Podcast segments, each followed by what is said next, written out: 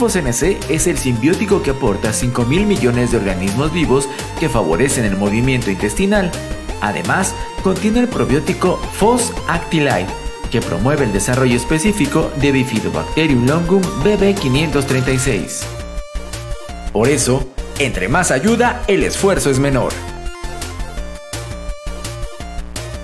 Pregunta por Sirfos NC en tu farmacia favorita.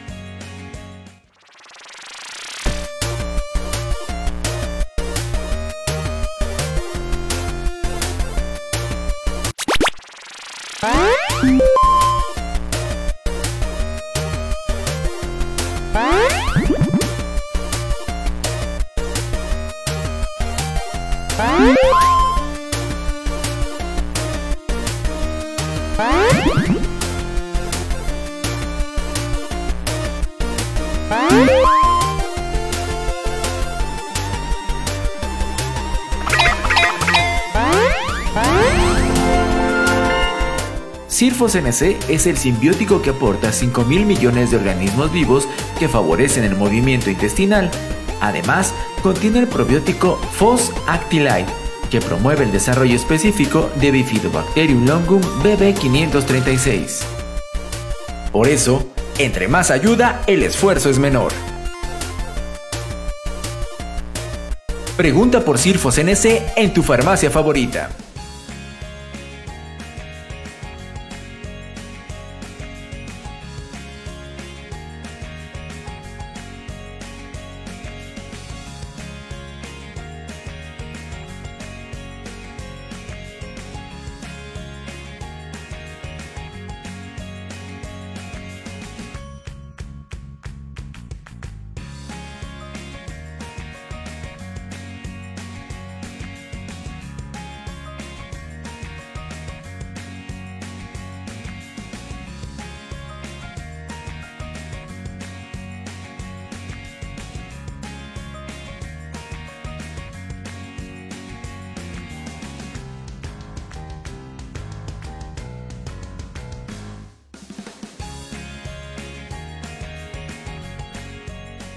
Pero muy buenas noches, mis queridos y queridas. Qué gusto saludarlos. Yo feliz de la vida de recibirlos.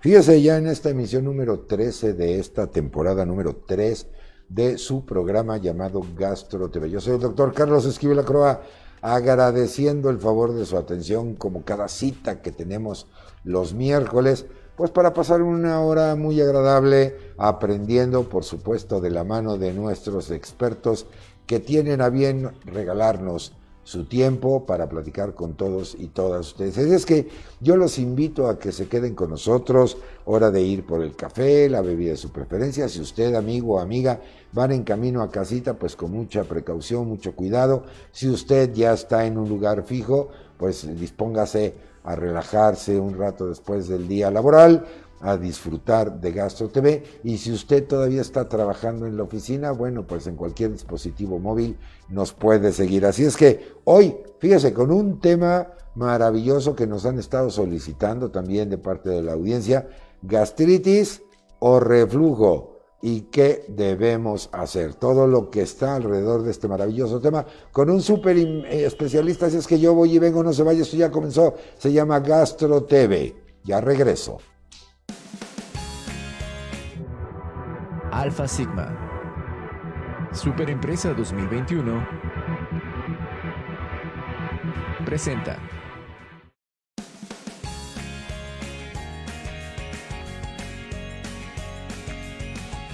Gastro TV. Comenzamos.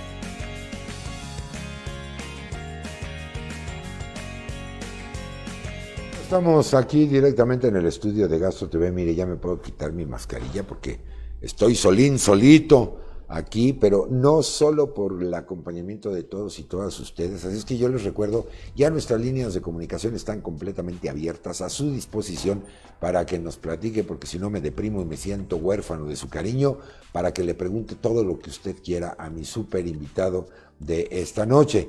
Eh, agradecer, por supuesto, a todo nuestro gran equipo de producción, un equipo de profesionales de la comunicación digital que hace posible la transmisión de este programa, por supuesto, el apoyo y la confianza, la confianza de siempre de nuestra superempresa 2021, Alfa Sigma, por creer en estos proyectos, que mire, lo único que pretenden es llevar educación. Miren nomás cómo traigo al ingeniero junior a quien saludo desde la sana distancia. Miren nomás, volteo para una cámara, volteo para la otra y ahí, ahí lo traigo, pero meneadito, para que usted disfrute de una transmisión profesional. Y bueno, pues esta noche vamos a hablar de, este tema. Por supuesto, contamos con el aval científico de la Asociación Mexicana de Gastroenterología. Y mi invitado de esta noche, pues él es, es médico internista, pero además es gastroenterólogo y por supuesto es también neurogastroenterólogo. Esta disciplina relativamente nueva que hemos estado platicando en otras transmisiones. Le doy la bienvenida y le agradezco mucho el que nos haya aceptado la invitación, que nos otorgue este tiempo valiosísimo para toda nuestra audiencia. Está conmigo esta noche el doctor Eduardo Cerda Contreras. Eduardo, muy buenas noches, bienvenido. Gracias, gracias Carlos, buenas noches, gracias por la invitación, gracias a Gastro TV y a todo tu equipo de trabajo para platicar con ustedes justamente de estos temas de todos los días y que además se prestan a confusión. Sí, sobre todo creo que has tocado la palabra clave, confusión, mitología, ¿no? Dimes y diretes y una serie de errores que a veces por no confiar en el que sabe, pregúntele al experto, el que está entrenado, capacitado para salvaguardar su salud, no se automedique, no le haga caso a la amiga, a la comadre, a la abuelita, a las redes sociales. Para eso hay un personaje que se llama experto, es el médico y más especializado en una disciplina médica, como es el caso de Eduardo que está conmigo esta noche. Saludo ya a mi audiencia, Pani JE, gracias por estar con nosotros, es un fan eh, fiel, no se pierde los programas, qué bueno que está con nosotros. Háganse presente todos y todas para saludarlos y, ver que están ahí. Y yo les ofrezco una disculpa si de repente tengo que voltear hacia abajo, es que aquí abajo tengo un monitor para ver precisamente sus mensajes y poderlos atender como ustedes se merecen. Entonces, mi querido Eduardo, ya entrando en, materia, ahí está el mensajito, eh, ya el ingeniero junior, para que usted también se sienta atendido, ahí ponemos sus mensajes eh, con muchísimo gusto. Eh, ¿Quién es? Mauricio Cabrera, ¿verdad? Alcanzo a leer. Saludos igualmente. Muchísimas gracias. Y bueno, empecemos por el principio, mi querido doctor. Eh, explícanos, por favor, qué es la gastritis y por otro lado, qué es el reflujo y cuál es la diferencia, ¿no? Sí, gracias. Mira, las dos tienen que ver con el ácido, ¿no? Esa es una primicia, eh, pero eh, de entrada, cada una de estas enfermedades representa un diferente sitio del tubo digestivo. Recordad que el tubo digestivo es toda esta manguera, ¿no? Que, tenemos por donde comemos, que empieza en la boca y termina en el ano. Y el primer segmento, después de la parte de la boca, ya entrando como tal al tubo digestivo, es el esófago, que está aquí en el pecho, atrás del esternón. Entonces, eh, justamente el reflujo ocurre en el esófago, cuando el contenido del estómago, principalmente el ácido, se regresa, se sube, si, lo viéramos en esta posición, se sube hacia el esófago y lo va a lastimar, lo va a quemar, nos va a hacer sentir ardor, acidez, agruras. Entonces, eso es en el pecho. Y la gastritis, gastritis es de inflamación gástrica.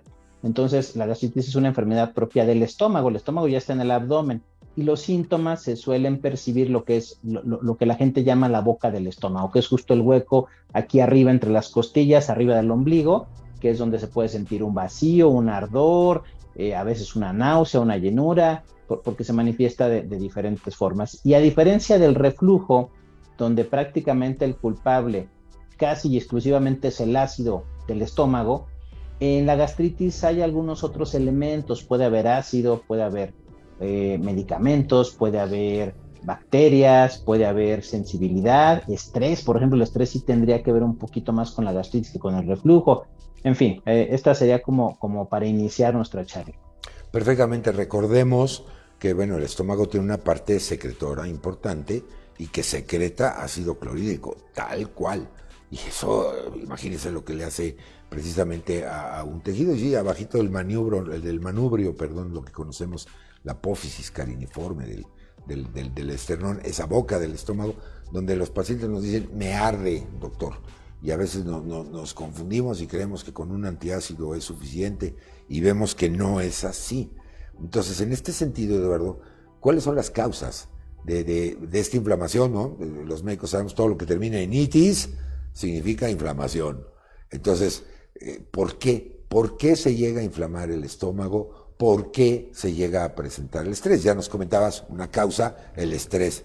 Esta causa que está presente casi en todas o predispone a todas las enfermedades o padecimientos, pero en específico, ¿qué provoca una gastritis? ¿Qué provoca un reflujo?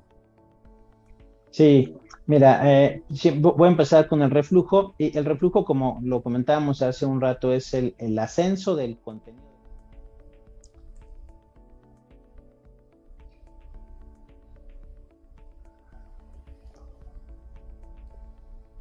Eh, para soportar los ácidos. Eh, la mucosa del esófago, la mucosa es este revestimiento interno, esta cobertura interna, es muy sensible al ácido. Entonces, por eso es que sentimos que nos quema literalmente el ácido. Entonces, se conocen varios factores eh, de riesgo. El principal y por mucho es el sobrepeso. La obesidad hoy es el principal factor de riesgo para tener reflujo, porque esto de alguna forma aumenta la presión en el abdomen. Entonces es como si estuviéramos todo el tiempo oprimiéndonos, apachurrándonos el abdomen, el estómago, entonces como, como una bolsa que es el estómago, si yo la comprimo, se va a regresar, se, va a mover su contenido.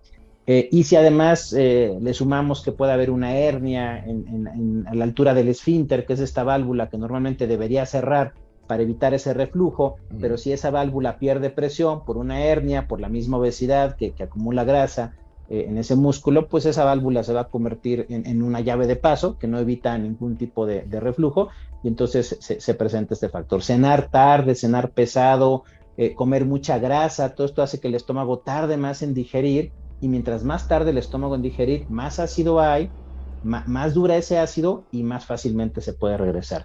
A diferencia de la creencia popular donde se piensa que los alimentos son los que causan reflujo, no, es, nuestro ácido. Como bien lo decías, Carlos, es, ácido clorhídrico y, qué más agresivo para un tejido que un ácido. Entonces, que si el café, que si el chile, eso la verdad es que es más un mito que una realidad que realmente te causó un problema. Eh, como yo siempre les digo, el, chile, por ejemplo, eh, no causa nada, Pero, ¿qué, ¿qué, pasa si uno trae una herida, una heridita aquí en el dedo, y te cae chile? Te va a arder, o te cae limón, te va a arder, hasta hay un, hay un dicho, ¿no? Échale chile o limón a la herida. A la herida. Pero, a la herida, sí, sí, sí. Pero no es que el limón y el chile te haya provocado la herida, la herida te la provocó o, o, una, este, un cuchillo, por ejemplo, qué sé yo. Entonces, ya estando la herida, claro que te va a arder, pero la causa de la herida no son los alimentos. Entonces, esto es el reflujo. En el caso de la gastritis, como también decía hace un momento, hay más de un factor sí tiene que ver el ácido, pero sobre todo cuando el ácido, que es el factor agresor, le gana a los factores defensores. A diferencia del, esófago, el estómago sí tiene la capacidad de resistir el contacto con el ácido, pues ahí, se produce, pero es una, es una capacidad limitada, limitada. Tenemos mecanismos de defensa, una capa de moco, bicarbonato, un flujo sanguíneo adecuado. Todos esos factores se pueden ver afectados, por ejemplo, por tomar antiinflamatorios naproxen, acetil salicílico, eh, diclofenaco, ketorolaco, todos estos que son para el dolor le pegan mucho a esta protección y entonces el ácido rebasa la protección y puede empezar a lastimar al grado de llegar a una úlcera. Eh, hay una bacteria muy particular, se llama Helicobacter pylori, que es muy común en nuestro país y que puede alterar esa, eh, esa protección propia del estómago y favorecer entonces un daño a la mucosa, una gastritis. Son, son por mucho esos dos los principales factores en el caso de la gastritis y el reflujo, eh, la, obesidad, ¿no? Qué maravilla de, explicación acabamos de escuchar. Escuche usted al experto, porque ha dicho un elemento que me parece fundamental. No son los alimentos los responsables. Hay, muchos estudios muy interesantes, sobre todo en la península de Yucatán, que es donde se consume chile y el más, uno, quizás sino el más picoso, que es el habanero, y vemos que la incidencia de este tipo de padecimientos en esa población es menor y se consume chile a diestra y siniestra.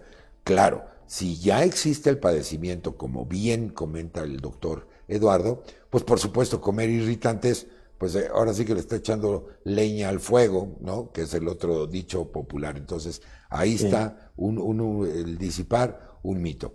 Como sabemos, los mitos son creencias y, las creencias se clasifican como dogmas de fe. Hay muchos dogmas de fe desde religiosos y esto es un ejemplo de eso. La ciencia no, mis amigos. La ciencia es conocimiento y la ciencia disipa las creencias. Cuando la ciencia no puede disipar una creencia, sigue siendo eso, un dogma de fe.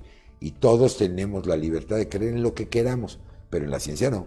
La ciencia es conocimiento y aquí hay un experto que nos acaba de explicar precisamente este tipo de, circunstancias, ¿no? Entonces, eh, obviamente estamos hablando de causas a lo mejor, bueno, ya nos mencionabas una causa infecciosa, ¿no? El Helicobacter eh, pylori, que además es una bacteria, yo diría caprichosita, porque se, se integra a la mucosa gástrica y para sacarlo es, es, complicado, incluso hasta para diagnosticarlo, ¿no, mi querido Eduardo? Sí, sí, claro, es, es una bacteria que además en México tiene una alta prevalencia. Eh, se habla de que entre el 70 y 80% de los mexicanos eh, tenemos, tenemos eh, esta bacteria. Y, ojo, no a todo mundo le causa problemas. Justamente hay que recordar que entre estos factores protectores, agresores, la genética de cada quien, el entorno, una serie de, situaciones que hacen que un particular factor de riesgo en una persona no lo sea y en otra se convierta hasta en un riesgo de cáncer. Entonces eso, también hay que mencionarlo porque eh, eh, de otra forma tendríamos que tratar al 80% de los mexicanos con, con, estos tratamientos que además no son fáciles, son 14 días de dos o tres antibióticos, 8 o 10 pastillas al día, entonces también tiene, tiene su, su tema el helicobacter, ¿no? Claro, y, tocaste también uno de los puntos medulares, el, abuso en el consumo de los antiinflamatorios no esteroidales, los AINES. ¿no? Ya, ya, hablabas de algunos ejemplos, el acetil salicílico, por ejemplo, eh, se hablaba del naproxen sódico, que además son medicamentos que no están bajo un control, si cualquiera los puede comprar, son de libre venta, y, a veces exageramos en este consumo, doctor, porque ah, ya me dolió algo, pum, el naproxeno o el acetil salicílico para, no sé, N causas. Y esto puede tener una implicación directa a que el estómago lo resienta. Y sobre todo si hay ayunos prolongados, como casi no pasa en nuestro medio, de que sale uno corriendo a la oficina y se come uno cualquier cosa, o, en donde le toque una fritanga o una chatarra incluso, evidentemente creo que nosotros somos los que provocamos gran parte de estos padecimientos por unos malos hábitos. ¿Qué opinión te merece en este sentido? Sí, por supuesto, Carlos. Eh, se abusa mucho de los antiinflamatorios bajo la suposición de que son para el dolor que me pueden causar. Los AINES, como, como, como bien lo dices, son fármacos sumamente agresivos y sobre todo a mayor edad. La gente por arriba de los 60, 65 años es más sensible a los efectos adversos de los AINES, de estos antiinflamatorios. Y además son los que más lo requieren, porque es el grupo etario donde más problemas relacionados a dolor, a desgaste articular, eh, lesiones, en fin, una serie de situaciones que hacen que esta población requiera con mayor frecuencia tratamiento para el dolor y que entonces sean eh, blanco de, estos medicamentos que, que, se suelen abusar y que es a los que sí hay que tenerles miedo. De repente se maneja mucho esta situación de que es que toma muchos medicamentos, le van a hacer daño. Eh, curiosa y afortunadamente son pocos los medicamentos que realmente causan un problema de gastritis. Los AINES son los líderes de esto, pero de, ahí, exacto, y de ahí a lo mejor los esteroides, que es la cortisona, se han mencionado algunos antidepresivos, eh, los anticoagulantes, los antiagregantes, porque además pueden terminar una catástrofe que se llama úlcera gástrica eh, hemorrágica o perforada, que eso sí puede arriesgar la vida. Sí, fíjate que, qué importante. Eh, Mariano Cabrera se comunica con nosotros. Ahorita te voy a atender, Mariano. Le pido al ingeniero Junior para que ponga su mensaje en la, en la, en la pantalla. Y, a manera respetuosa, Mariano, ahorita le vamos a entrar a, la, a la terapéutica porque dice cómo mejorar el reflujo. Más bien, mejor cómo lo tratamos, ¿no? mejorar el reflujo, lo vas a incrementar, pues hacemos todo lo que acaba de decir el doctor que, estamos haciendo. Respetuosamente, mi querido Mariano, pero con muchísimo gusto, ahorita le vamos a entrar al tratamiento. Fíjate, Eduardo, quiero compartirte, hay varios estudios que se hicieron en perros, precisamente con el naproxen sódico. Y, la consecuencia de esto, eh, inmediatamente úlcera gástrica perforada, ¿eh? Perforada. ¿Y, por qué se empezó a ver esto? Porque con los, las personas que tienen estos animales de compañía, pues decían, a mí me lo, yo me lo tomo porque me duele tal caso, se lo doy a mi perro, no le va a pasar nada. Y empezó a tener una incidencia y prevalencia altísima de úlceras gástricas duodenales, en el caso de, estos animales, y, y, por eso hay que tener cuidado, son medicamentos de manejo delicado. Y mire, aunque usted lo pueda comprar libremente, no hay medicamento que en la caja no diga requiere, para su venta requiere receta médica. Y no hacemos caso, ¿no? Entonces yo creo que aquí sí, mi querido Eduardo, hay que llamar a la audiencia a la conciencia. Eh, eh, vamos, no, es como cuando compramos o comprábamos una videocasetera o algún eh, aparato electrónico y lo primero que nos dicen es lea el manual de instrucciones antes de operar el equipo y no lo hacemos, lo primero que llegamos es, pum, lo, lo conectamos, se fundió y, ya que leímos el manual nos dimos cuenta de lo que hicimos mal, ¿no? Entonces yo creo que tu reflexión en este sentido es muy, muy importante. Mi audiencia maravillosa la, está presente. Muchas gracias Jessica Rodes Hernández, bienvenida. Muy buenas noches. Dice, eh, parecieran síntomas muy comunes y qué importante es tratarse a tiempo. Saludos. Híjole, sí, una, una reflexión importante de nuestra amiga de la, de la audiencia. Carmen Romero Granados, reflujo y gastritis, ¿es lo mismo? ¿Tiene cura o no? No, pues no, no es lo mismo, según lo que ya nos explicó el doctor. Y, y sí tiene cura. Esta es una pregunta interesante, Eduardo. ¿Se cura o se controla? Se, se controla. Se, se, consigue una enfermedad crónica recurrente, ¿no? Se puede apagar por mucho tiempo y estar uno libre de molestias, pero tiene tendencia a regresar, sobre todo si tenemos estos factores de riesgo. Y, si me, me permites, me, me, faltó mencionar dos importantes. Venga. Eh, eh, que, que, aunados a todo lo más son problema. Eh, bien, lo dije, los alimentos no, y por ahí, por ejemplo, yo, yo, tengo una frase, yo les digo, siempre que doy estas charlas con médicos, les digo, el médico que quita el café no tiene perdón de Dios, más en este país que somos cafeteros. El café realmente no tiene ningún problema. Digo, habrá el paciente particular que te diga, es que a mí sí me ocasiona tal o cual síntoma. Bueno, tú que te está ocasionando un problema, pues sí lo tienes que evitar, ¿no? Pero en general no.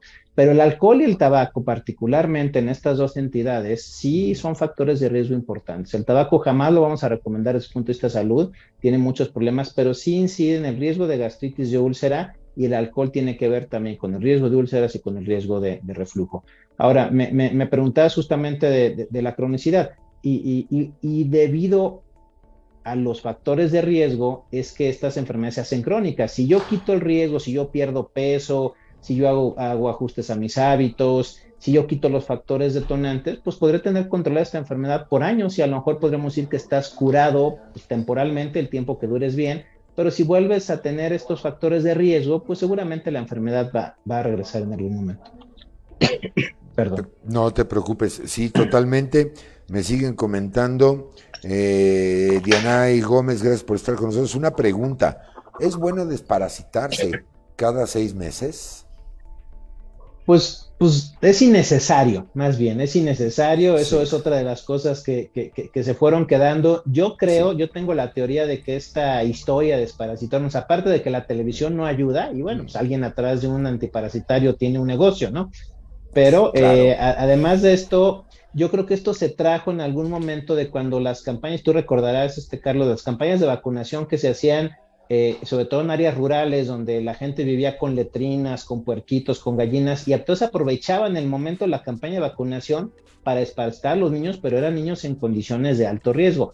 En la ciudad, la mayoría de nosotros no necesitamos, y luego siempre me dicen, oye, pero tengo perros. Los perros están más limpios, cuidados y, protegidos que nosotros, tienen más riesgo ellos con nosotros que nosotros con ellos, ¿no? Entonces, no se necesita, no se necesita. Y, aquí, perdón, y nada más quiero terminar una idea que, luego se, me olvida. Hablando de los antiinflamatorios, es muy común, no me dejarás mentir, Carlos, que, en México eh, eh, es súper taquillero el complejo B, ¿no? Me ah, siento débil, me siento cansado y hay muchos AINES que vienen combinados con complejo, B, todos los que se llaman doloalgo, ¿no? Y esos, esos hay que tenerles mucho miedo porque en, la confianza de que es complejo B, se nos olvida que, trae un AINE. Y en cambio, de repente le tenemos miedo, es que toma antihipertensivos, antidiabéticos, anti, eh, los que bajan el colesterol, los triglicéridos, esos en realidad no dan mucho problema. El otro gran grupo de fármacos que, siempre tenemos duda, ¿qué onda con los antibióticos? ¿No? Esos, ¿qué problema nos dan? Resulta que hoy lo tenemos más claro. Los antibióticos, y, ojo, esto es bien importante, así como hay que hacer prevención en el estómago con antiinflamatorios, mm. hay que hacer prevención en el intestino, en la flora, en lo que hoy se llama microbiota, cuando usamos antibióticos. Claro. el antibiótico al que le pegues a la flora intestinal. Y ahí lo que tengo que usar de prevención es un probiótico. Si yo usar AINES y de esos le pegan al estómago, ahí lo que tengo que usar de prevención es un medicamento que se llama inhibidor de bomba de protones. El ejemplo más conocido son los omeprazoles. Correcto, es, es muy adecuado lo que nos acabas de, comentar. Y, bueno, efectivamente, eh, detecto elementos muy importantes en lo que nos acabas de compartir. El café está medido. Usted tendría que consumir más de 100 miligramos de cafeína para, para realmente empezar a tener un impacto. Y acuérdese de algo muy importante. No hay enfermedades, hay enfermos. Y los enfermos responden o respondemos de forma muy individual.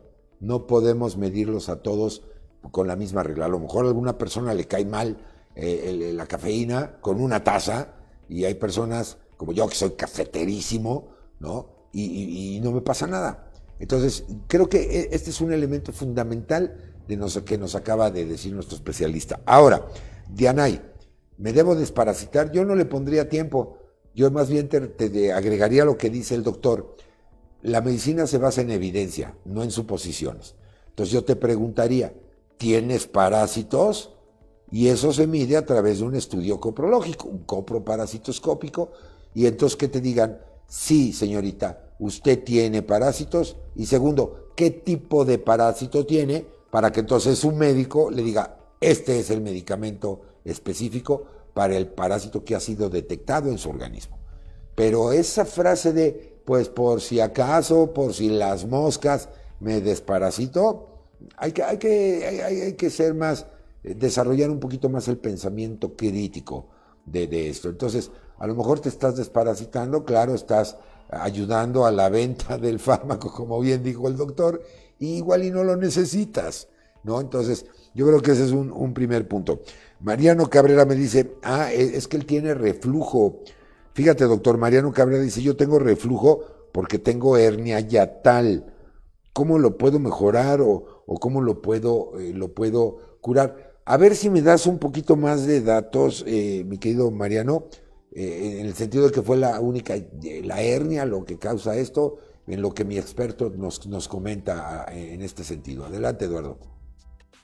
Sí, sí, claro. Mira, la hernia es un factor de riesgo para reflujo, pero aquí también tengo que ser muy claro, no toda hernia causa reflujo, ni toda hernia se tiene que operar.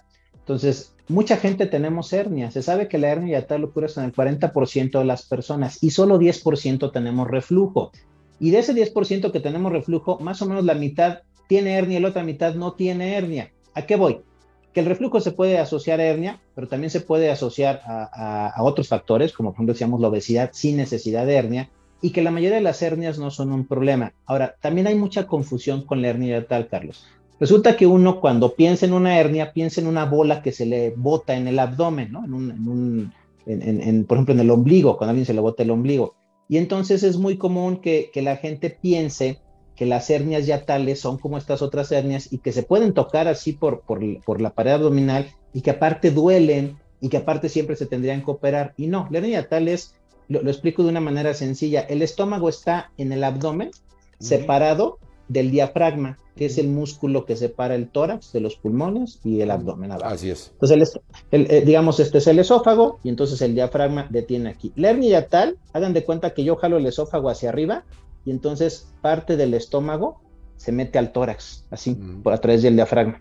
Y entonces este estómago que está aquí metido es un estómago herniado y entonces el esófago pierde parte de la fuerza que hace que el esfínter no se abra y entonces es más fácil que se abra el esfínter y que tenga reflujo. Más fácil. Eso significa que habrá gente que a pesar de tener hernia no va a tener ningún problema de reflujo. Ahora, si se confirma que efectivamente, eh, Mariano, creo me dijiste, tiene reflujo, tiene una, hernia tal, pues probablemente sí vaya a ser candidato a una cirugía y, son casos que hay que evaluar. La cirugía está mal mandarla de inicio. Yo he oído de casos que casi, casi les, les, les cuentan una historia de terror, te va a pasar algo muy grave si no te operas mañana conmigo. No, no es así. La hernia, la hernia nunca va a ser una urgencia, el reflujo nunca va a ser una urgencia, o rara vez lo va a ser. A lo mejor una esofagitis grave con un sangrado es un escenario muy particular y afortunadamente muy infrecuente, pero nos da chance, oye, mientras el medicamento, mientras trata de bajar de peso, mientras vamos estudiándote, que más el paciente que se tiene que operar, generalmente hay que estudiarlo por lo menos con una endoscopía, si es una enfermedad que se puede complicar desde el punto de vista de, logística, hasta de gastos. ¿Y qué es una endoscopía? Luego hay que hacer, por ejemplo, una manometría si el paciente está pensándose que sea quirúrgico. Y si no se ha demostrado reflujo en esos dos estudios, porque no todas las endoscopías demuestran reflujo, solamente 30%, que son los que tienen quemaduras, entonces hay que hacer un estudio de 24 horas que se llama pHimetría, que justamente hacemos los neurogastroenterólogos. Una de nuestras principales especialidades es el reflujo, son los trastornos de la motilidad, del movimiento, entonces, después de tener estos estudios, se puede decir a ciencia cierta, número uno, si tiene reflujo, número dos, si eres candidato quirúrgico, y entonces sí ya referimos con el cirujano de confianza, que además tiene que ser alguien que sepa operar hernias yatales. No todos los cirujanos tienen la habilidad y la experiencia. Martínez, muy buenas noches, amigo, bienvenido. Qué bueno que nos acompañas. Mariano Cabrera nos dice, sí, me hicieron estudios y tengo hernia yatal y sí padezco de, de reflujo. Yo creo mi querido Mariano, aquí está la, exposición que te acaba de dar el doctor Eduardo Cerda. después daremos sus datos de contacto para que a lo mejor consultes su opinión y veas todo este tipo de cosas. Mira, la opinión que él acaba de externar es coincidente ¿eh? con todos los expertos que han pasado por este programa, por Gastro TV, en que no todas las hernias yatales tienen que ser operables. Y hace dos décadas era sinónimo, hernia yatal, quirófano, cirugía y ya no es así. Ya hay un, esto hay un avance importante. Gracias por compartirlo con nosotros, Mariano. Y yo tengo un minuto para irme a la pausa, pero atiendo a Carmen Romero Granados. Doctor, la coloscopía y endoscopía, por favor, ¿me puede decir si es necesaria? Tiene 73 años. Carmen, sí. Eh, pero no, sé si quieres ir primero a, corte, Carlos. Ándale, así los dejo prendidos. Si usted nos acaba de sintonizar, estoy platicando con el doctor Eduardo Seda Contreras, un tema maravilloso, gastritis o reflujo. ¿Qué debo hacer? Así es que permítame hacer un breve corte. Vamos a, a unos anuncios que tenemos preparados para ustedes. Yo voy y regreso. ¿Dónde? Aquí, Gastro TV, ya vuelvo.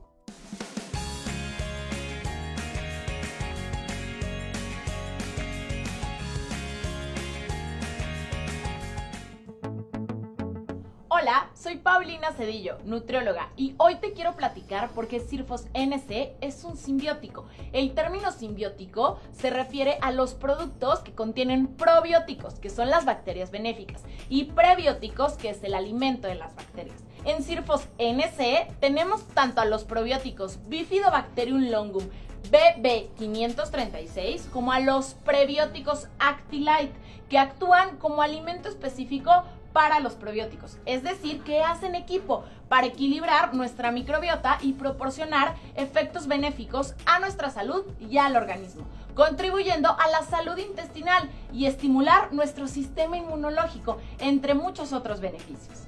Ahora que ya conoces un poco más de Sirfos NC, pregunta a tu médico si es el simbiótico adecuado para ti.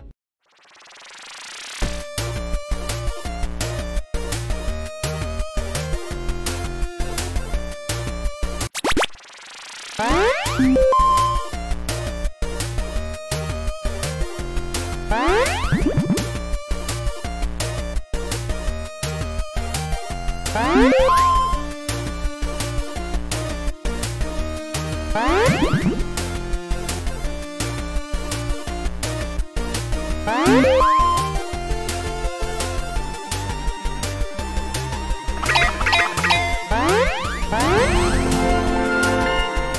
Sirfos NC es el simbiótico que aporta 5 mil millones de organismos vivos que favorecen el movimiento intestinal.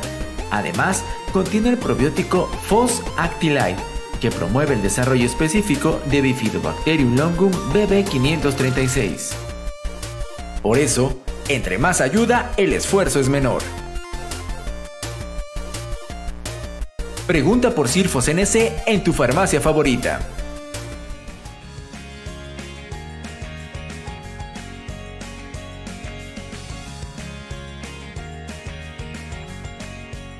Pues ya estamos de regreso aquí en Gastro TV. Muy contento, muy feliz por ver su participación tan activa como siempre. Muchas gracias por acompañarnos. Y si usted nos acaba de sintonizar, estoy platicando gastritis o reflujo, ¿qué debo hacer? Con el doctor Eduardo Cerda Contreras, médico internista, gastroenterólogo y neurogastroenterólogo además que, maneja toda esta maravilla del eje cerebro-intestino y todo lo que es ya eubiosis, disbiosis y todo esto que, que ya se, se, maneja. Me gustó mucho, qué bueno que lo aclaró. Acuérdense, ya no se habla de flora intestinal, se habla de microbiota intestinal y hay microbiota en, todos los órganos, eh, en la piel incluso, y bueno, pero ese es otro tema. Mi querida eh, Carmen Romero, antes de, de, seguir comentando el programa, Eduardo, nos decía, tiene 73 años, me dice si es necesaria la coloscopia o la endoscopia. Me imagino que su pregunta va eh, en, el, en, el, sentido de como una cuestión de check-up, de, de, prevención, de diagnóstico, porque no me refiere a algún padecimiento en particular para que esta metodología fuera diagnóstica. ¿Qué opinión te merece?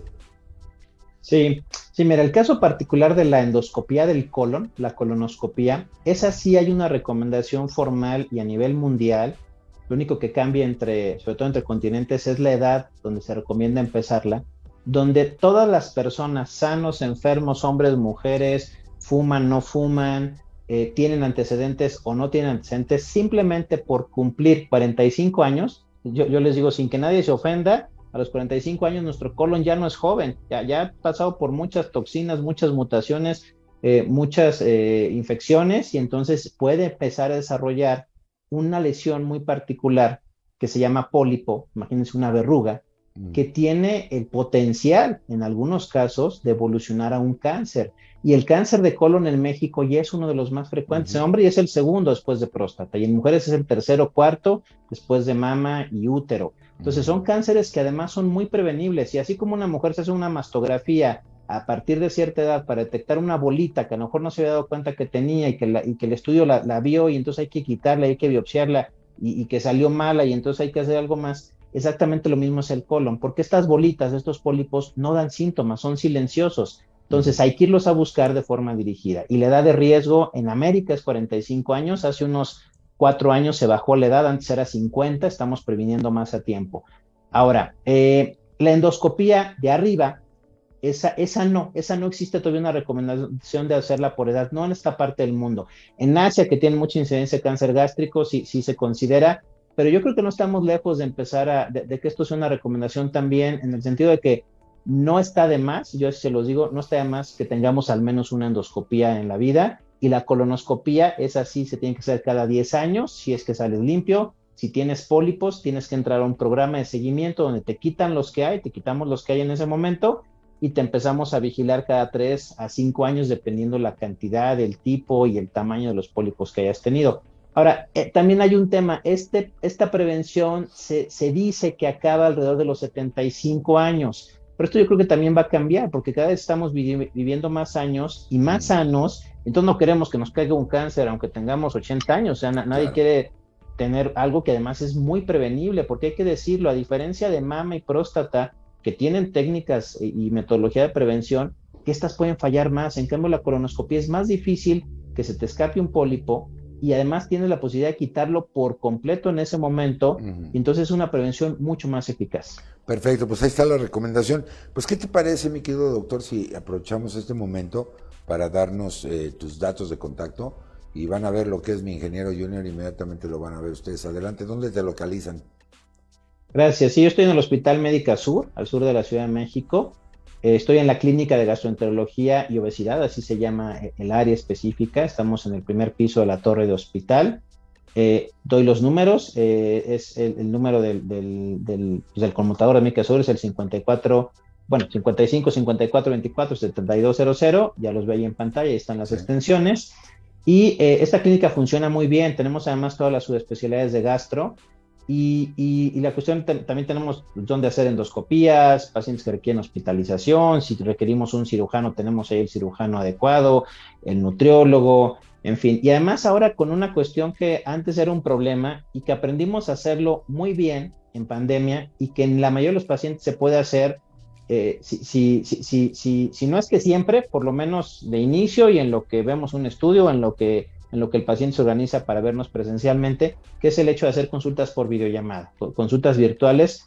Para la mayoría de los problemas crónicos funciona y bueno, ya se van haciendo ajustes, ya se van pidiendo estudios, ya se hace una cita presencial, ya le dices, ¿sabes qué? A ti sí hay que verte o hasta este estudio o vamos a hacer la cita ya directo a una endoscopía o lo que sea. Entonces, esto, esto también ha, acercado eh, distancias ¿no? con, con esta tecnología. Pues ahí está.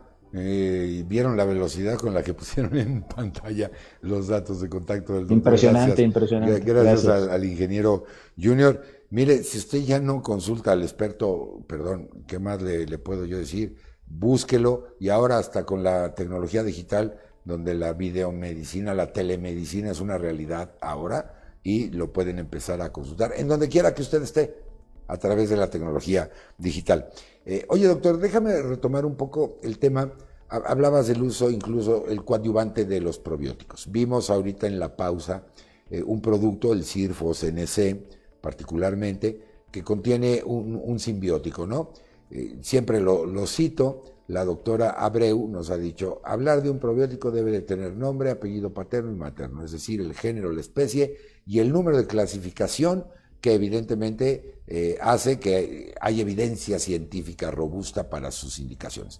En este caso, el Bifidobacterium longum BB536, que es el componente de este producto Sirfos NC, lo has utilizado porque además se sabe que eh, eh, coadyuva en mejorar la actividad del sistema inmunológico, incluso en enfermedades respiratorias. Cuéntanos tu experiencia con este producto o con otros probióticos incluso. Sí, sí, claro. Y citaste a Tere Abreu, que yo creo que es, bueno, no creo, es, es, es, de las cinco top en, en México, si no es que la, la, primera en cuanto a, a, conocimiento y experiencia en probióticos, y ella es neurogastro como yo, pero su, su, área de mayor eh, investigación es, es, probióticos. Entonces ella sabe muchísimo de probióticos y tal cual, los probióticos hoy día se puede decir que, que, que han evolucionado y se han especializado. Hace muchos años, cuando esto empezó, decíamos, tómate un probiótico, ¿cuál? Pues el que sea, todos son iguales, ¿no?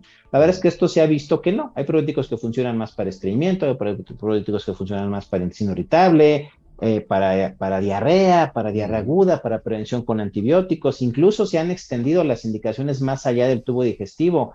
como ya lo decías, para algunas cuestiones respiratorias, asma empieza a tener algunas evidencias ahí muy interesantes, este, problemas ginecológicos, eh, eh, en fin, incluso problemas metabólicos, como el hígado graso, por ejemplo, eh, la obesidad. Entonces, hay ahí temas muy importantes. Si, por ejemplo, el producto que contiene circos tiene, tiene evidencias, por ejemplo, en hígado graso, tiene evidencias en intestino irritable, tiene evidencias en estreñimiento. Entonces, es un probiótico muy interesante que siempre, y esto hay que remarcarlo, los probióticos son buenos, pero no alcanzan, y esto es por, un tema complejísimo que tiene que ver con, cómo funcionamos y cómo funciona nuestro tubo digestivo, generalmente solitos, como monoterapia se, se dice, no son suficientes para tratar la mayoría de, las, de los padecimientos para los que se utilizan, pero sí son un adyuvante bastante, bastante bueno y, aporta, aporta sobre todo a mantener este equilibrio de la flora, de la microbiota que decíamos, que se pierde muy fácil. Entonces lo también te preguntan, oye, hay que tomarlos por,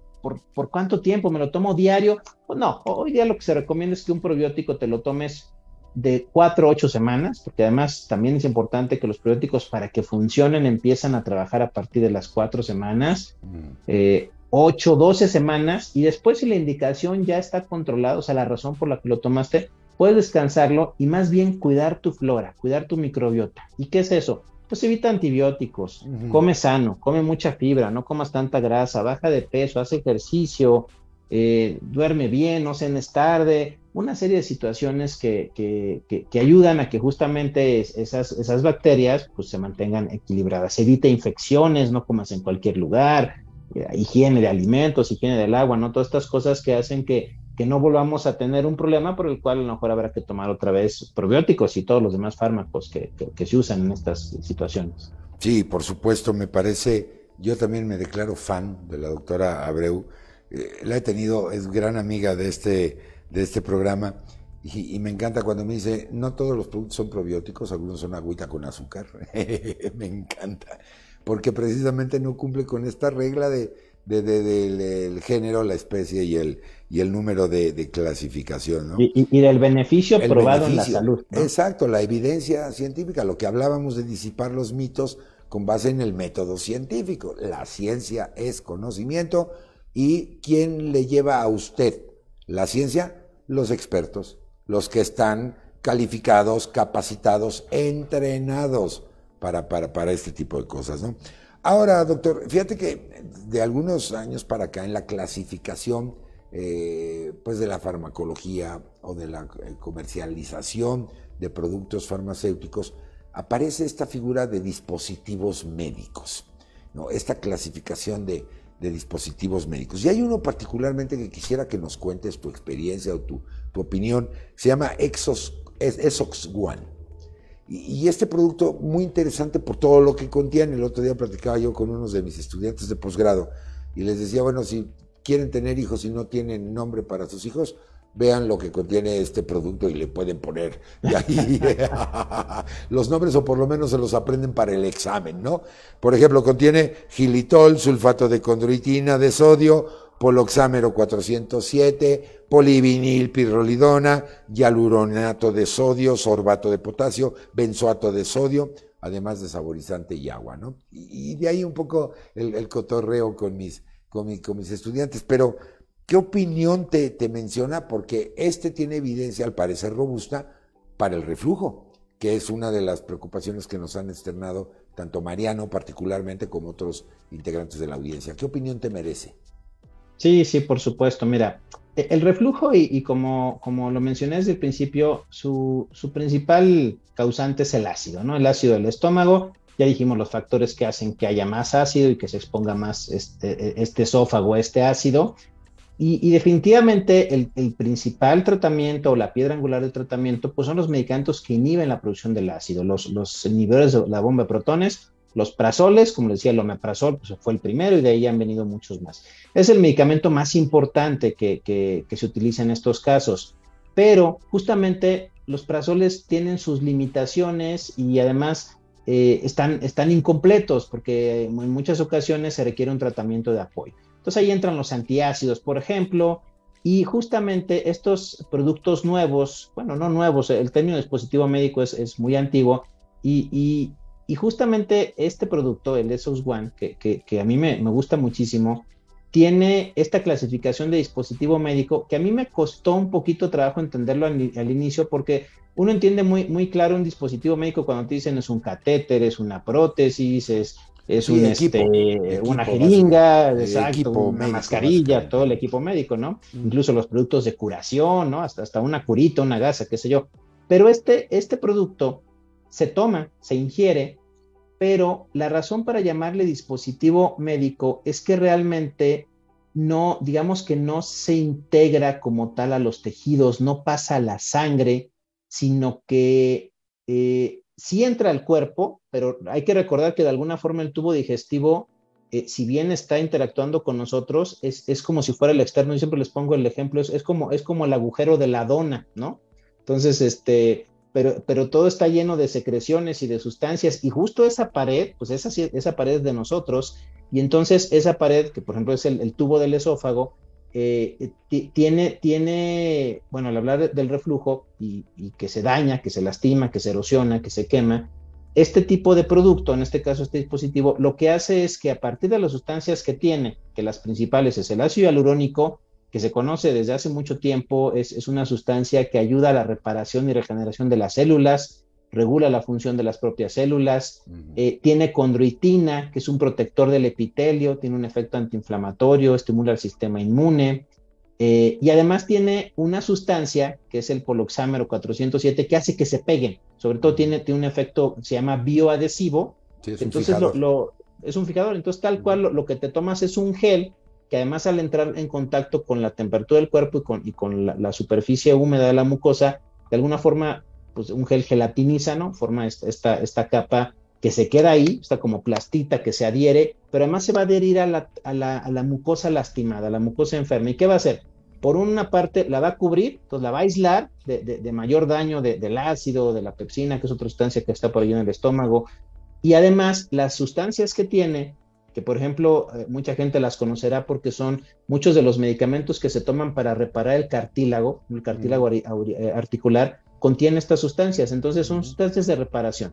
Entonces estas sustancias, el ácido hialurónico y la condritina, van a ayudar a que esa herida, tal cual una erosión es una herida, se repare más fácil. Y entonces hoy se acepta que por un lado pues, la raya entre, entre medicamento y dispositivo es, es, es muy, muy, muy pequeña la línea, es un tema más bien de clasificación, de regulación, pero bueno, al final tiene estudios, estudios eh, médicos, donde, donde sobre todo se ha visto que ayuda muchísimo al alivio de los síntomas y, a que esto sea con mayor rapidez, eh, sumado o, aunado a los inhibidores bomba de protones, ¿no? Entonces, y, justamente es por este efecto protector, que por ahí, por lo menos un, estudio bastante grande en una revista muy importante en medicina, que realmente confirmó que los pacientes, eh, cuando adhieren este producto a, un nivel de protones, adhieren un efecto protector que mejora los síntomas y la calidad de vida en pacientes con reflujo. Sí, qué, maravilla. Y la audiencia aprendida, mi queridísimo eh, Eduardo. Eh, sí, qué bueno que se aclaró esto de lo de dispositivo, porque pues, a una persona le dices, oye, ¿qué dispositivo médico estás tomando hoy? y es una confusión brutal, ¿no? Qué, qué, maravilla de explicación. Eh, María Natividad Olivares Ramírez, gracias por estar con nosotros, gracias por la confianza. Fíjate que te dice, doctor, tengo pólipos gástricos. Ahorita escuchamos la opinión de mi expertazo esta noche. Carmen Romero Granados, doctores, muchísimas gracias por informarnos. Gracias, doctor, por sus invitados. Quedamos muy agradecidos. No, Carmen, al contrario, los agradecidos somos nosotros. Y si a través de este espacio podemos brindar ayuda a pacientes como ustedes, qué maravilla.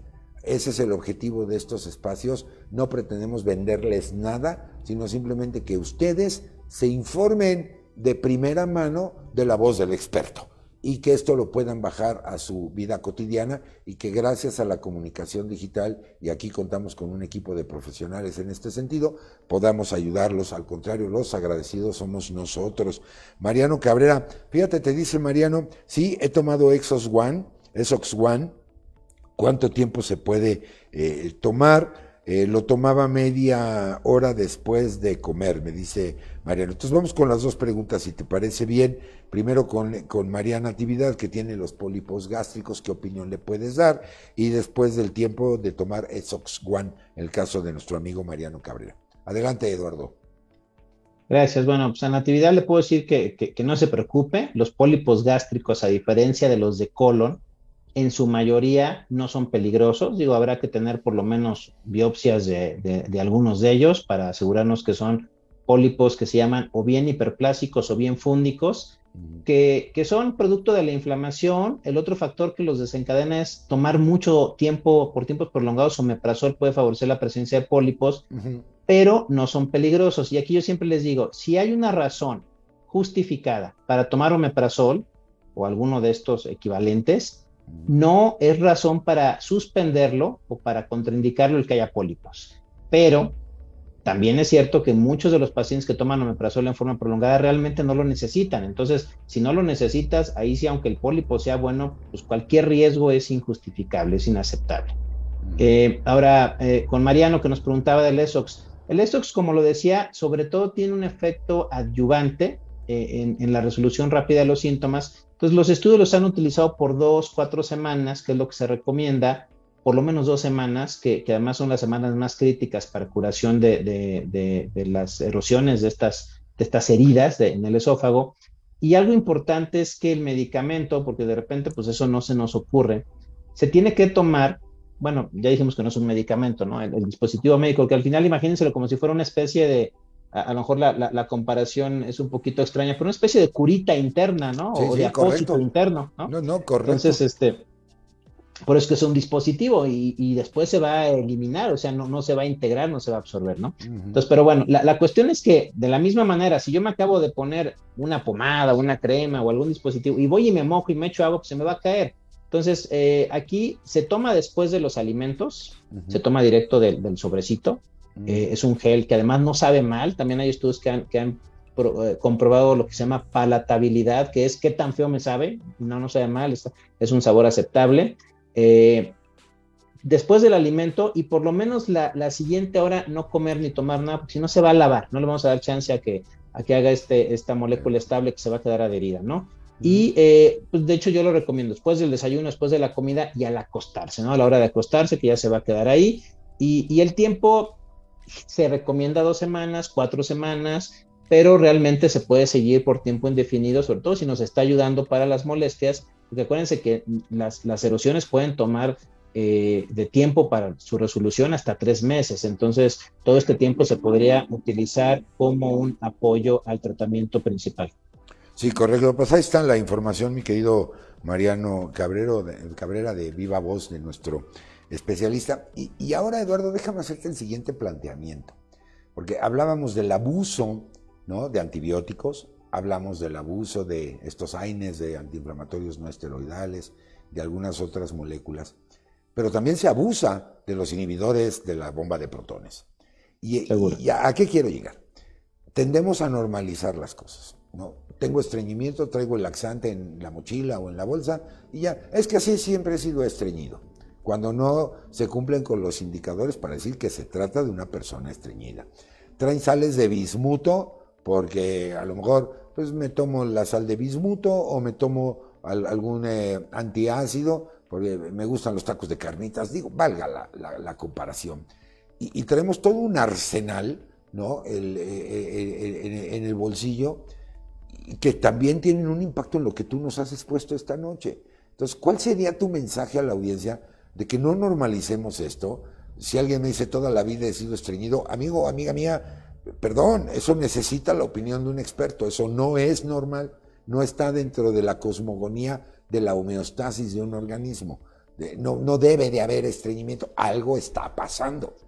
Así, tan sencilla eh, verlo con ese sentido común. ¿Cuál sería tu opinión, mi querido Eduardo? Sí, sí, mira. Em, em, uno de los, de los medicamentos de los que más se abusa después de los antibióticos, con todo y que ya tenemos recetas que lo restringen, y los antiinflamatorios, pues son los inhibidores de bomba de protones. Porque además, lo decía yo al inicio de esta charla, de repente hay la idea de que es que toma muchas medicinas y vamos a darle omeprazol para proteger al estómago.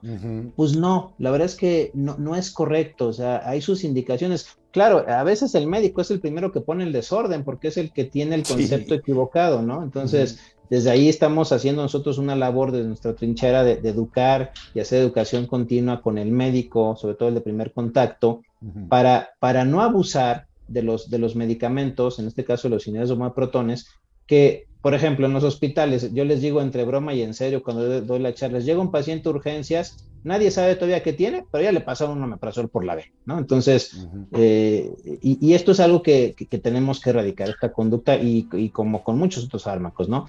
Porque tienen riesgos. Hoy se sabe que el uso a largo plazo de estos medicamentos tiene, tiene problemas. ¿Y por qué? Porque sí, inhiben el ácido, y el ácido es muy importante bloquearlo en estas enfermedades, pero el ácido está ahí para algo y tiene funciones muy importantes y son digestivas y son absortivas y matan bacterias, es un mecanismo de defensa. No. Entonces, si quitamos el ácido, nos, nos, arriesgamos a tener una serie de problemas para los cuales eh, estaba diseñado esa acidez y entonces los pacientes pueden tener riesgo de malabsorción de algunos nutrientes, de B12, de calcio, hay estudios bien interesantes que muestran que aumenta el riesgo de osteoporosis. Digo, se suman otros factores, pero aumenta ese riesgo de, fracturas, por tanto, de, infecciones, de, sobre todo algunas bacterias muy particulares que ahora dan mucha lata, una que se llama Clostridium que puede llegar a ser catastrófica. Eh, de, pacientes que están hospitalizados tienen más riesgo de tener una neumonía si están intubados, eh, de alteraciones en la, microbiota intestinal que causa síntomas, de, esta disbiosis que mencionabas, Carlos, todos estos son consecuencias del uso crónico de los inhibidores de, bomba de protones. Entonces, eh, sí hay que cuidarlos y además, de repente nos vamos también al otro escenario. No se da cuando se tiene que dar. El paciente tuvo una lesión eh, articular, osteomuscular, el ortopedista le mandó fármacos por un mes y nadie se acordó de cubrirle el estómago porque esos fármacos le podían dar un problema, ¿no? Entonces nadie le mandó una, un gastroprotector que son estos, estos medicamentos, que había que estar tomando mientras tomara el, el AINE para que no le dé una, una úlcera. Y entonces son pacientes que nos llegan a nosotros complicados porque además hay una falsa creencia de que, ah, pues si te cae mal el, el, el, el, el ketorolaco tomado, pues inyéctatelo. Eso sale peor porque el mecanismo no tiene que ver con un efecto local, tiene que ver con, con bloquear unas cosas que se llaman prostaglandinas, que para no complicar la charla, son los que protegen al estómago, ¿no? Por diferentes mecanismos. Y eso no importa si fue por supositorio o cómo, e, e, el, el, efecto es el mismo. Entonces, todos los AINES hacen daño y entonces hay que cubrir a un paciente con un IBP, o sea, un omeprazol, por un tiempo adecuado cuando va a tomar un AINE y hay que quitárselo cuando no lo necesita si lo que está tomando son medicamentos que no son de riesgo. Y, por otro lado, y nada más para terminar esta parte del comentario, y, bien lo decías, Carlos, a veces los pacientes normales dicen, ah, yo tengo agruras, y tengo acidez, y me tomo bicarbonato, y me tomo un antiácido, y resulta que llevan cinco años, ocho años con este problema, y puede haber complicaciones debidas al reflujo crónico que incluso dan el riesgo de tener cáncer. El esófago sufre de una condición que se llama esófago de Barrett, que es como de Barrett, ¿no? Es el esófago defendiéndose. Yo les explico que es como una especie de callo en el esófago que hace eh, eh, la mucosa de tanto que está siendo lastimada, pero este callo ya no crece igual. Y entonces este callo tiene un, riesgo de, eh, evolucionar a cáncer. ¿no? Sí, fíjate qué maravilla de explicación de mi experto. Se nota que es profesor universitario, además de ser mentor de, yo no sé cuántas generaciones de, médicos y es un privilegio que esté esta noche con todos y todas ustedes, conmigo. Eh, así es que Mariano Cabrera, pues ahí está la, explicación, tu prescripción ha sido correcta, lo has tomado media hora después de comer, ya te dijo el doctor por cuánto tiempo y etcétera. Eh, de, muchas gracias, nos agradece la información. No, Mariano, al contrario, eh, ingeniero Junior, yo te, pido la distancia, ponme en pantalla nuevamente los, los datos de contacto de mi invitadazo de esta noche para que usted le pregunte, usted es el que sabe y, y que los oriente, los aconseje. Recuerden, el médico no es curandero, hay una diferencia abismal, no es nada más ir a curar síntomas hay que entender la estructura de los padecimientos para que evidentemente eh, pueda darle una solución. Ahí están los datos de contacto. Mi queridísimo doctor Eduardo tiene un problemita ahorita de conexión, pero yo mientras sigo platicando con, con, con, ustedes. Daniel Martínez, muchas gracias por tu comentario. A ver, mi querido ingeniero Junior, si me pones también el comentario de Daniel para que se me sienta atendida mi, mi audiencia, ¿no? Donde dice, eh, pero lamentablemente los inhibidores de la bomba de protones son de venta libre. Hay que educar a los pacientes los AINES están más regulados. Sí, Daniel, tienes toda la razón. Fíjate que comentábamos al inicio del programa, antes de tu, de tu llegada con nosotros, que, que precisamente la venta libre se ha abusado de eso. A pesar de que todos los empaques dicen requiere, para su venta requiere receta médica y es lo que menos tomamos en cuenta. Tienes absolutamente toda, toda, toda la razón del mundo. Y el médico decía yo, no es nada más un curandero, o sea, no se trata nada más de corregir síntomas clínicos eh, a través de la medicación. Eh, tiene todo un componente educativo donde, como ya hemos visto a lo largo de todas estas transmisiones, siempre podemos prevenir. Y prevenirlo significa modificar hábitos, hábitos alimenticios, obviamente nutricionales, hábitos de, del día a día, sedentarismo, por ejemplo, hacer esos famosos 30 minutos de ejercicio diario, eh, el comer balanceado de la fuente que usted quiera, pero sin caer en, en, posiciones muy radicales de que solamente como un tipo de ingrediente o, o mis preferencias nutricionales son hacia el veganismo o el vegetarianismo, como usted quiera, pero que su dieta esté balanceada en términos de proteínas, carbohidratos, de grasa, eh, el tabaquismo, el alcoholismo, todo eso, es, eh, todo eso lo podemos modificar y va a tener un impacto en nuestra salud. Y creo que sería lamentable para muchos de nosotros llegar y, híjole, pude haber prevenido esto si hubiera hecho tal caso, si hubiera eh, obedecido alguna indicación y, luego ahí están eh, las, cuestiones que de repente salen muy, muy lamentables. Entonces yo sí, creo que en nuestras manos está, es un cambio de actitud. Ese es el paradigma, cambiemos de actitud, pero pareciera que lo más complicado en la naturaleza humana es precisamente eso, el cambiar de actitud. Y a veces saben que, mis amigos y amigas, nos escudamos diciendo, yo ya soy así. ¿No? No, no, está bien, Qué bueno que seas así, pero nunca es tarde para rectificar, para cambiar, para poder llevar una, una mejor eh, vida. Y ese ha sido el objetivo de este programa. Se cayó la transmisión del doctor Eduardo por lo que, por lo que veo, eh, pero ahorita lo retomamos, ya el ingeniero Junior está alineando al satélite.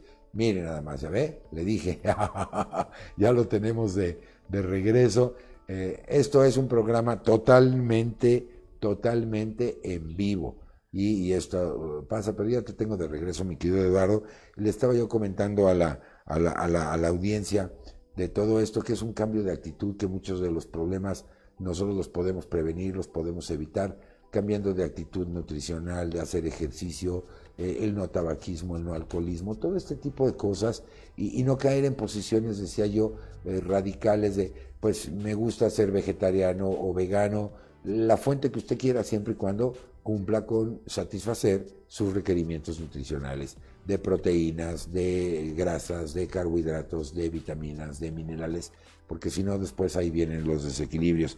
Daniel nos maneja la vigorexia actualmente tiende a ser problemática si no se brinda educación en salud. Claro, la vigorexia, que es esta obsesión por verse bien a través de excesos en el ejercicio, eh, la ortorexia, que es otro de los términos que manejamos los médicos, de esa obsesión por comer saludable o aparentemente eh, saludable. Y el doctor mencionaba del uso de estas prostaglandinas, ¿no? Principalmente, Eduardo, la línea E, la línea A, que son protectores de, mucosa. Y, y, fíjate lo paradójico, ¿no? Este, este producto de prostaglandinas de esta línea, porque hay muchas, la F2 alfa para otros mecanismos, leucotrienos, autacoides, que tienen la misma cadena de síntesis, pero eh, estuvimos viendo la estadística de la OCDE, donde los embarazos no deseados se están presentando en menores, bueno, en jovencitas de 19 a 22 años y México también otro primer lugar del cual no tenemos que sentirnos orgullosos de esto.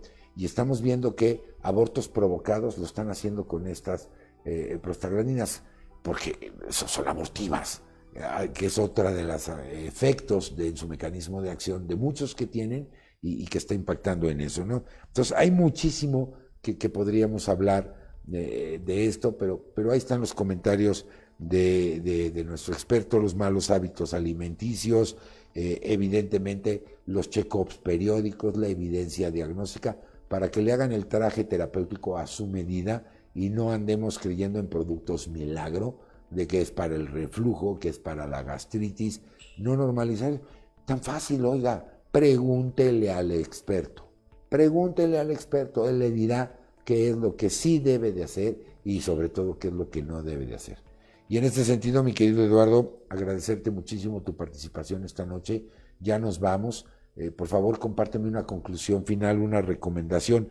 Y antes de que te dé la voz, Arsenio Orozco Ballesteros me escribe, muchas gracias, y me dice, yo empecé con un dolor en el abdomen, pero fui con un doctor particular y me dijo que era colitis nerviosa. Eh, eso ya lo hemos de, tirado por tierra. Eh, no, no, no hay colitis nerviosa, ¿no? Esto es un problema de otro tipo, incluso síndrome de intestino irritable, ya lo han dicho aquí mis expertos en repetidas ocasiones, y me recetó un gel y unas ampolletas, además unas pastillas para el dolor, y qué más me dice, ampolletas, además unas pastillas para el dolor, y ya, eh, ya me siento, me, ya me siento mejor, quiero, quiero interpretarlo, Arsenio, Qué bueno.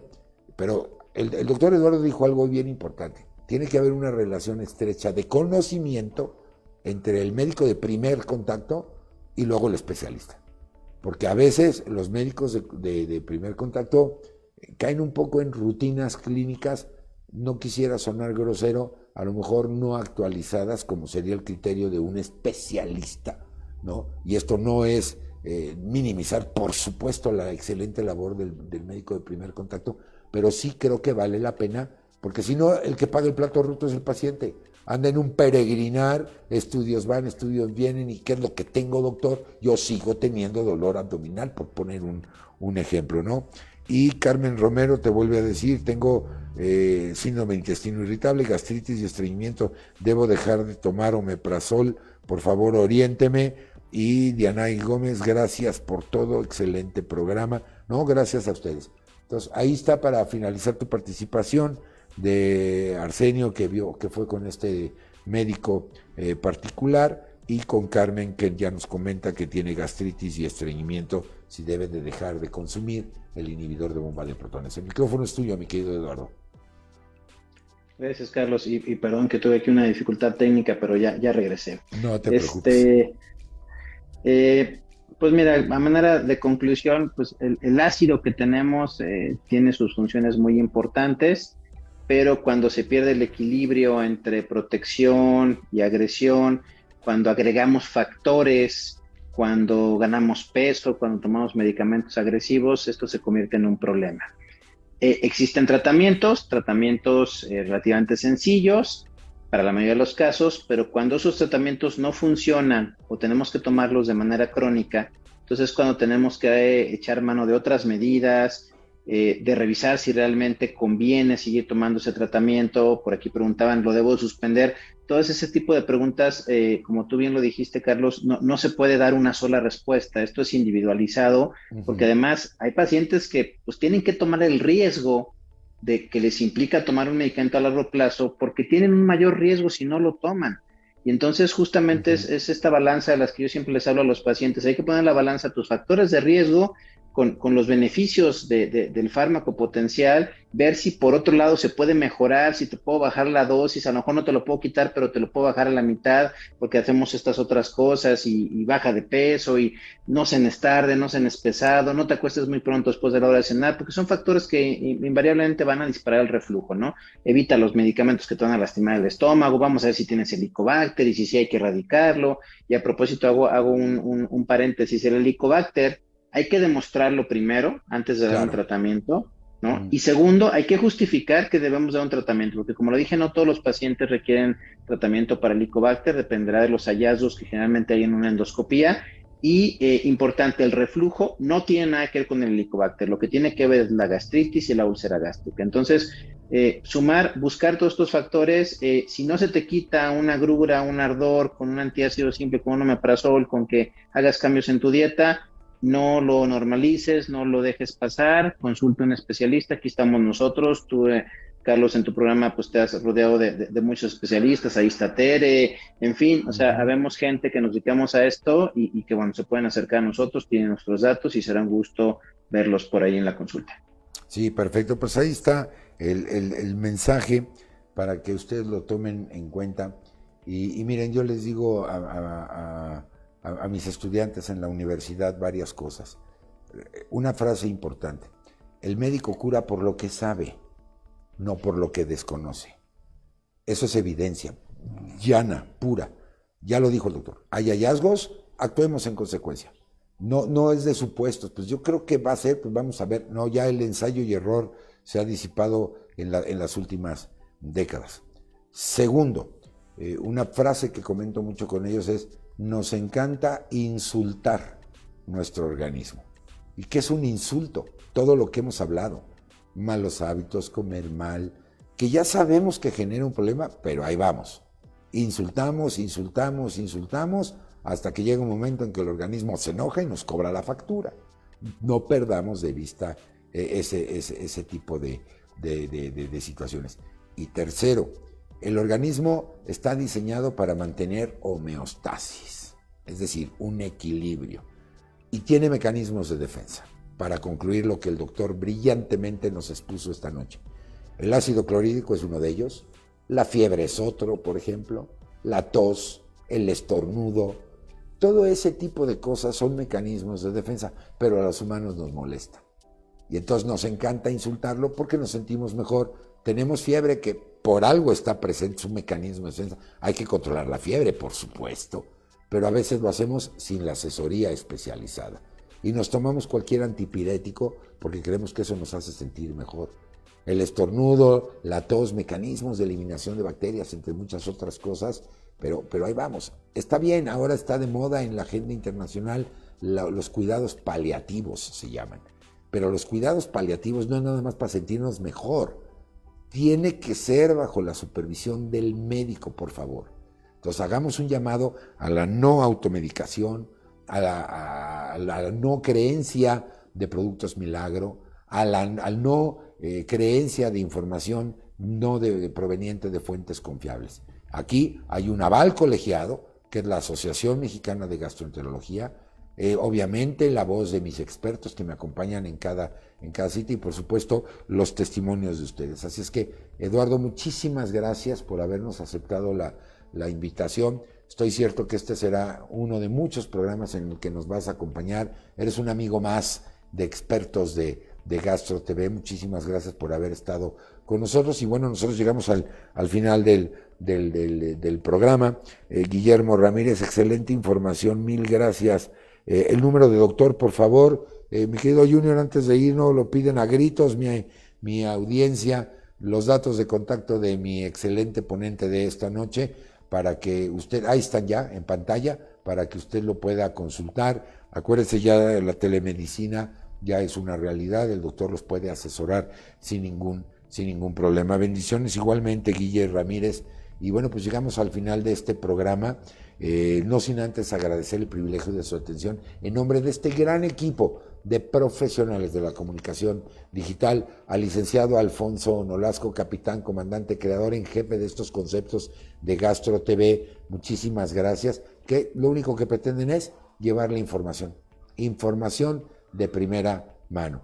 Y un pueblo bien informado disipa dudas y nos hacen conducirnos mejor. Yo les quiero pedir que, no seamos egoístas ahora, compartan este video. Habrá muchas personas que tendrán esta información de utilidad, que padecen lo mismo que muchos de nosotros y que escuchar un experto en forma gratuita pues les puede ayudar muchísimo. Ayúdenme a compartir en sus contactos, en sus redes sociales, para que lleguemos cada vez más a, a más personas. Y sobre todo, algo muy sencillo, mire, la pandemia todavía no se acaba, no se acaba, ¿ok? Entonces, el virus tiene que entrar e infectarnos, o tiene que salir para infectar a alguien más. Pues vamos a taparle la entrada y la salida al virus, y esto se llama cubrebocas. Entonces, seamos responsables. Hago votos para que ustedes y los suyos sigan muy bien. Cuídense mucho, por favor, esto todavía no se ha acabado. Y bueno, pues agradecerles el privilegio de su atención. Yo los invito mañana, en punto de las 8 de la noche, tenemos otro programa de todos estos que hacemos de Foro de Educación, que es ahora con la Sociedad Mexicana de Angiología, Cirugía Vascular y Endovascular, eh, de, todos estos problemas cardiovasculares, arteriales, venosos del sistema linfático. Mañana, en punto de las 8 de la noche, busque usted la página SMACB, así tal cual, Sociedad Mexicana de Angiología, Cirugía Vascular y Endovascular, con temas también de expertos, ahora en otra disciplina médica. Ya tenemos también barra de dermatología. Vénganse con nosotros, necesitamos aprender eh, la educación sobre la salud que ya me comentaba Daniel Martínez es muy, muy importante. Entonces, eh, claro, Marisela Arias, ojalá que muchas personas lo vean. Ayúdenos a compartir, a compartir, a compartir. Esto no tiene ningún fin lucrativo ni comercial, es simplemente educar de quienes saben, como ha sido el caso de hoy mi super invitado del doctor Eduardo Cerda Contreras. Nuevamente te agradezco, Eduardo, eh, eh, pues eh, tu, humildad, tu, disponibilidad de educar. Simplemente así de sencillo de, de informar. Muchísimas gracias. yo les quiero pedir algo, finalmente sean felices, disfruten de la vida, pasen la más maravillosa de las, de las noches y que mi Dios me los bendiga hoy y siempre. Yo soy Carlos Esquivel Acroa, agradeciendo el favor de su atención. Los espero mañana en punto de las 8 de la noche, ahora en un programa de angiología, también con expertos. Ojalá nos acompañen, ayúdenme a compartir este video. Descansen. Eduardo, muy buenas noches. Ingeniero Junior, gracias a la distancia. Gracias. A todo el equipo de producción. Nos vemos. Hasta la próxima. Esto fue Gastro TV. Muy buenas noches. Gracias a todos. Gracias.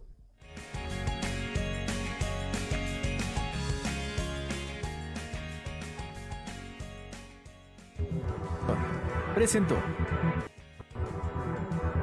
Alfa Sigma. Trabajamos con pasión presentó.